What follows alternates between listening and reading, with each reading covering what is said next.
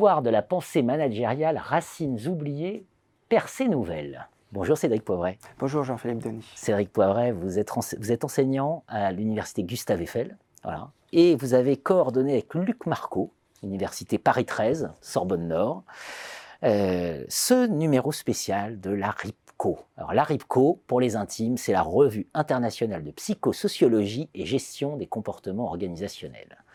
Numéro spécial consacré à l'histoire de la pensée managériale. Et très original, parce que vous traitez la pensée francophone, notamment. Voilà. Alors, d'abord, pourquoi s'être lancé dans ce projet? Alors, pourquoi s'être lancé dans ce projet? Alors, c'est vrai que c'est un projet qui, qui date de longtemps et qui est assez personnel et qui essaye de marcher dans les pas un peu de, des travaux de Luc Marco. Mais l'objectif, je dirais général, et l'objectif du projet même, dans le de ce numéro euh, sincère, c'est effectivement de faire connaître des travaux, hein, plus ou moins anciens. Euh, on peut en remonter déjà même dès l'Ancien Régime, euh, des travaux donc francophones. On peut partir donc de l'Ancien Régime pour aller effectivement même jusque dans les années 2000, et donc qui malheureusement ont été oublié, effectivement, euh, malheureusement, dans les cours traditionnels de théorie des organisations. Est-ce qu'on parle d'Émile Chesson? Est-ce qu'on parle de Maurice Bellhomme? Est-ce qu'on parle de Raoul Dautry De Jeanne Aubert-Crière, qui était euh, professeur à l'IAE de, de, Rennes et qui est morte récemment? Ou, effectivement, on pourrait aussi euh, parler de nos grands auteurs francophones actuels, même, c'est bien je vais essayer d'en citer quelques-uns sans vouloir euh, blesser personne, évidemment. Donc Alain-Charles Martinet, Romain Lofer, Yvon Péqueux, on pourrait tout à fait euh, les, intégrer. C'est ce que je fais moi dans mes enseignements et ce qu'on a essayé aussi de faire un peu effectivement dans ce numéro spécial. Donc faire connaître donc des racines oubliées de la pensée francophone au sein, effectivement, auprès euh, de la communauté des chercheurs en sciences de gestion aujourd'hui. Hmm. Alors, question très utilitariste. Qu'est-ce qu'on gagne? À aller euh, revisiter ces racines oubliées. Ah, On gagne beaucoup de choses et je pense que déjà la première chose, mais c'est un peu classique en histoire, c'est de prendre du recul, vraiment, et de se rendre compte que ce qui nous semble évident, c'est toujours la même chose, le poisson ne voit pas l'eau, il suffit de prendre un peu de recul, et puis effectivement pour voir des choses qui nous apparaissaient évidentes, qui en fait ne le sont pas.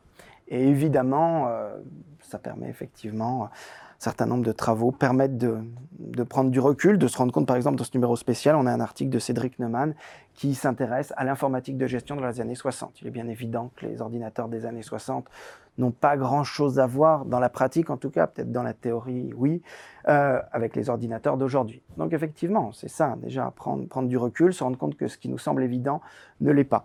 Également aussi, se rendre compte que ce qu'on croit qui est nouveau, ne l'est pas tant, évidemment. Alors ça, c'est pas moi non plus qui l'a, montré. Je crois que Christian de Félix l'a, montré dans un article dans The Conversation. La fameuse entreprise libérée, d'une certaine manière, avait déjà été expliquée, théorisée par quelqu'un comme Yassin Dubreuil, qui est un auteur aussi, hein, dont euh, on reparle quand même un petit peu, mais qui a été oublié et qui a... Euh, qui avait un parcours très intéressant, qui était un mécanicien autodidacte, qui a travaillé sur l'organisation du travail et qui a écrit une trentaine de livres sur l'organisation du travail entre 1920 et sa mort les années 70. Hmm. Donc, euh, c'est passionnant de vous écouter parce qu'on se dit ça, effectivement, c'est enseigné nulle part. Nulle part.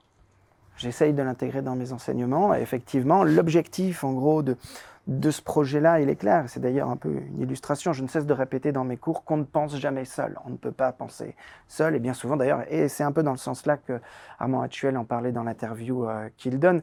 Par exemple, on nous parle de Taylor, mais on ne parle pas de qui avait autour de Taylor, aussi bien peut-être tous les auteurs anglophones qui y avait autour, et même tous les auteurs francophones qui, à cette époque, ont parlé de Taylor, et ils ont, et ils sont pléthores. Il y a des centaines de pages à la même époque de gens qui parlent de Taylor, qui parlent de gestion sans parler de Taylor même.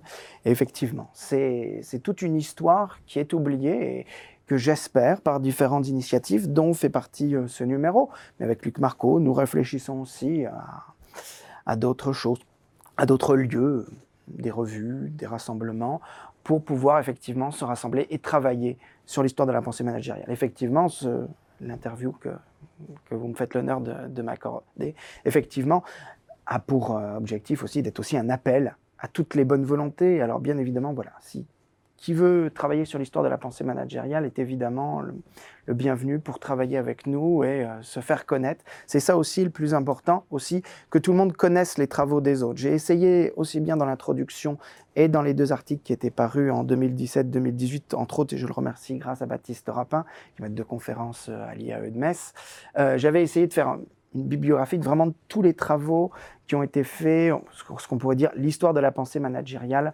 francophone.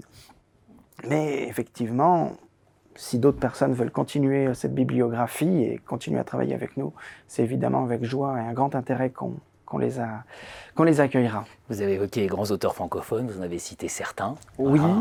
Euh, Martinet, Péqueux, etc.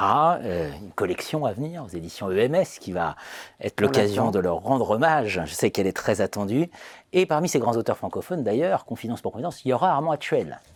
Et donc Armand Actuel, l'interview finale. Et là, vous évoquez les percées. Enfin, il évoque les percées. Vous évoquez ensemble les percées. Voilà. Revisiter ses racines, ça permet de revisiter les percées aussi. Ah, évidemment, d'ailleurs, il, fait le lien, donc pour reprendre, il fait un, lien très clair entre donc le CGS, c'est quand même une œuvre, je dirais, de l'école des mines, et qui était professeur à l'école des mines de métallurgie, Frédéric Leplay, un des premiers d'ailleurs à employer le terme d'organisation du travail, effectivement, à parler alors de patronage, mais avec une vision peut-être très catholique, mais à parler effectivement, à donner des éléments de gestion déjà, et en lien avec l'industrie. Je vous laisse faire le lien avec le CGS, effectivement. Euh, on a effectivement une, une continuité, un phylum, pour reprendre l'expression qu'indique euh, et qu'utilise évidemment le professeur actuel, en parlant aussi effectivement, donc euh, j'ai parlé de Taylor tout à l'heure, le grand propagateur de la pensée de Taylor euh, en France au début du XXe siècle, c'est Henri Le Châtelier, professeur à l'école des mines. Le lien, euh, le lien est fait. Revue internationale de psychosociologie et de gestion des comportements organisationnels, la RIPCO, c'est le numéro 64 2020. Une très belle revue et un très beau numéro. Merci à vous, Cédric Poivret. Merci, Jean-Philippe Dany.